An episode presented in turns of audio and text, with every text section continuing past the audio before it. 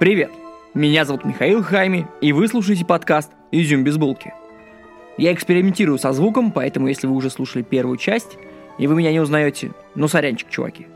И это вторая часть первого выпуска про ледокол Красин, Умберто Нобеля, Руаля Амундсена, 1928 год и волшебный запах льда.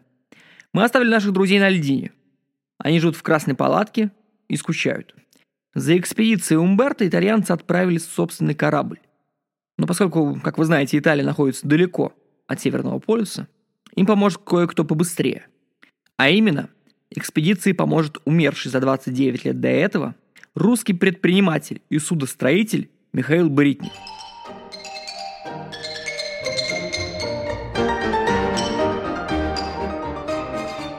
Он прожил долгую жизнь, родившись в 1822 году в Кронштадте при Александре I и умерев в 67 лет в 1889 году при Николае II.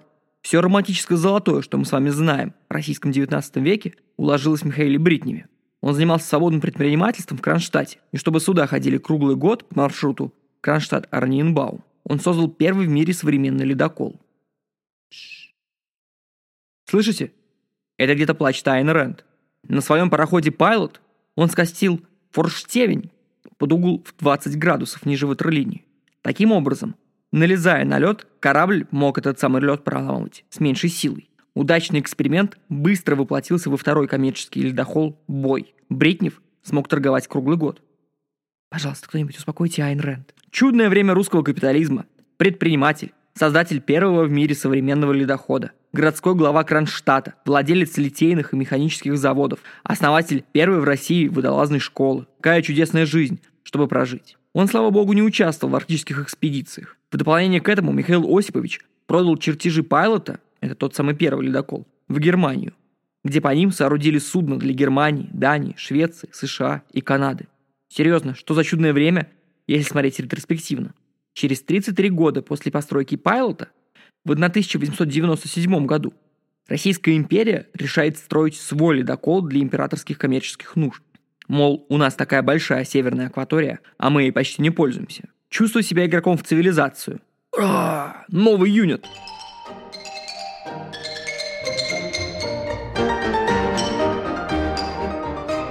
Адмирал Макаров, да, тот самый адмирал Макаров, вдохновляясь машинами Бритнева, получает государственное финансирование на постройку первого арктического ледокола. Арктический в этом заявлении означает возможность пробивать лед толщиной до двух метров. Макаров, председатель комиссии с такими почетными членами, как Менделеев и Врангель, ищет лучшее место для постройки ледокола и находит такое в Англии, в доках Ньюкасла. В 1898 году ледокол Ермак с максимальной мощностью паровых машин в 9,5 тысяч лошадиных сил спущен на воду. Ермак числится за Министерством финансов, выполняет поручения по спасению и конвоированию коммерческих судов и под управлением адмирала Макарова ходит в научные экспедиции.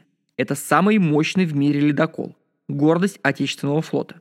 Во время Первой мировой войны Ермак много конвоирует зимой, увеличивая навигацию для неподготовленных судов. Это значит, что он плывет перед неподготовленными судами и ломает лед, так, чтобы они могли за ним проплыть. Становится понятно нехватка ледоколов такого класса на флоте. Поэтому в 1916 году, господи, момента хуже неудачи они просто могли придумать. В Ньюкасле был заложен обновленный Ермак. Если первый корабль назвали в честь завоевателя Сибири, то второй в честь гиганта-богатыря Святогора настолько большого, что его веса не выносит сама мать сыра земля. Светогор еще мощнее Ермака. 10,2 тысячи лошадиных сил. Ледокол готов 15 сентября 1917 года. К этому моменту Николай II уже отрекся от престола, Россия временно правит директорией из пяти министров. Еще через пару дней после спуска корабля на воду большевики захватывают Петросовет. Ледокол практически никому не нужен, но он хорош, расходует всего 100 тонн угля в день, водоизмещение 8832 тонны, и он автономен до одного месяца плавания. Светогор всего год участвует в боевых действиях, помогает английским судам ходить в Архангельск. Но в 1918 году советская власть, пытаясь захватить английские склады провизии и оружия, затапливает Светогор в одном из устьев Северной Двины, блокируя проход в город. В том же 18 году начинается иностранная интервенция в России. Интервенция длится два года. И в феврале 20-го интервенты уходят. Англичане захватывают Светогор с собой.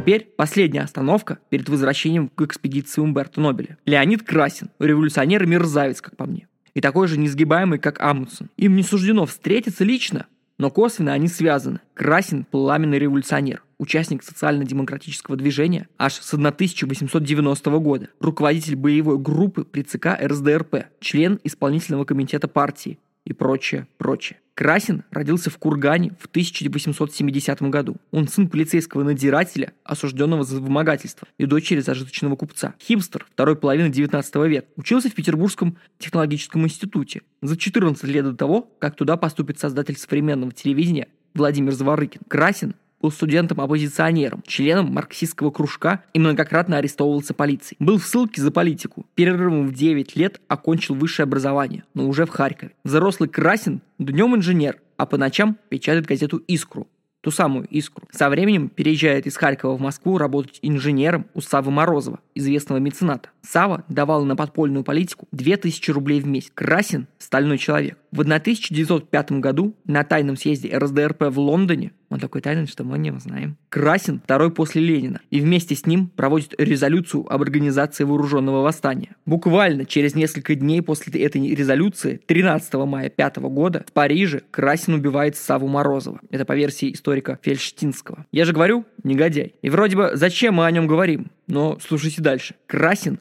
делает феерическую карьеру в бизнесе. Поступив в Siemens обычным инженером, он становится к 1913 году, буквально за несколько лет, генеральным представителем фирмы в России и управляет ее активами после революции. В партии после революции Красин наравне с Лениным и Троцким. Он участвует в переговорах в Брест-Литовске, представляя молодую советскую власть, на переговорах с центральными державами, обеспечивая РСФСР выход из Первой мировой войны. С тех пор Красин главный переговорщик страны. Границы с Эстонией – он.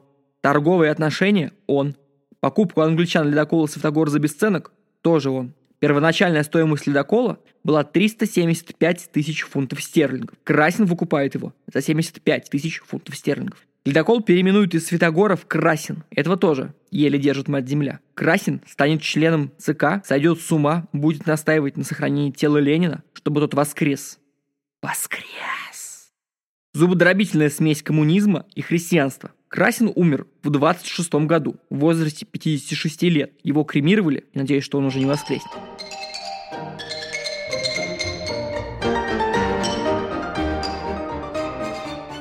Ну что, заждались? Как вам все эти истории? «Не поплывем на Северный полюс, полетим», — говорили они. Сейчас узнаете, как их спасут, животики надорвете. 23 июня 1928 года на льдину к выжившим садится летчик шведских ВВС Эйнар Лундберг. Но его самолет двухместный. Он замирает только Умберто и его собаку. Как они там не съели собаку, за все это время я не представляю. Умберто хочет спасти механика, который пострадал при приземлении и сломал ногу. Но приказ руководства ВВС первым взять Нобеля. Нобеля в сохранности доставляют на корабль Чидо Демилана, который подошел к берегам Норвегии, откуда он руководит спасательной миссией своей собственной экспедиции. Лундберг пилот, спасший Нобеля, возвращается в лагерь за остальными членами экипажа. Но при второй посадке его самолет терпит крушение, и Лунберг становится членом Красной палаты. Неудачник 1928 года, по версии Идиума Безбулки. К этому моменту советский ледокол «Красин» под управлением капитана Эги Карла Павловича уже отошел от Бергена в сторону крушения. На борту присутствует советский арктический летчик Борис Чухновский со своим самолетом «Юнкерс Юг-1» и известный полярный исследователь Рудольф Самойлович. Чухновский осуществляет разведку с воздуха, направляя ледокол. Самойлович руководит операцией. Утром 12 июля 1928 года ледокол «Красин» подбирает первую группу выживших, тех, кто планировал дойти пешком до Бергена, а вечером спасает весь выживший экипаж. Спасенным оказана помощь и предоставлена одежда и еда. Нобеле настаивал на поисках дирижабля,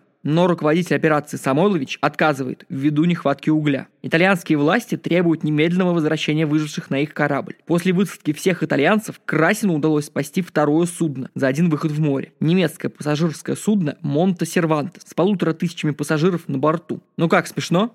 Они хотели лететь, а их спас корабль. После возвращения в Италию Нобеля встречают толпы итальянцев. Он практически триумфатор, победил Амундсена и принес империи, пусть и фигурально, но новые земли.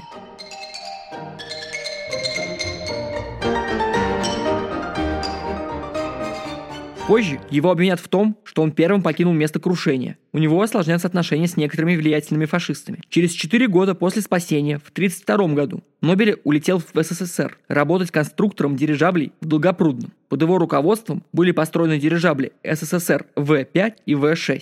Он еще успел пожить в США и заняться политикой в послевоенной Италии. Кажется, что после СССР он стал коммунистом. Умер в Риме в 1978 году в возрасте 93 лет. Потрясающе.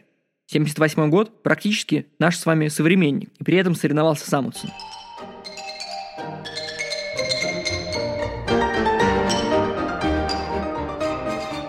Ледокол в войну работал в Арктике и остался цел благодаря правильной инженерной мысли создателей и работе команды. В роли ледокола Красин работал до 1972 года. Потом был переведен в морскую геолого-разведочную экспедицию и был переведен из классов ледоколов в научно-исследовательские суда. Последний ремонт Красин получил в Кронштадте, на родине всех ледоколов, сделав своеобразный круг почета. Сейчас это музей на набережной лейтенанта Шмидта на Васильевском острове. Это последний живой свидетель бешеных событий столетней давности. Интересно сказать, что сейчас в нашем флоте есть ледокол Красин 1976 года построй, мощностью в 36 тысяч лошадиных сил, в три с половиной раза сильнее старого отца. Этот ледокол тоже участвовал в спасательных экспедициях, о которых вы можете узнать сами.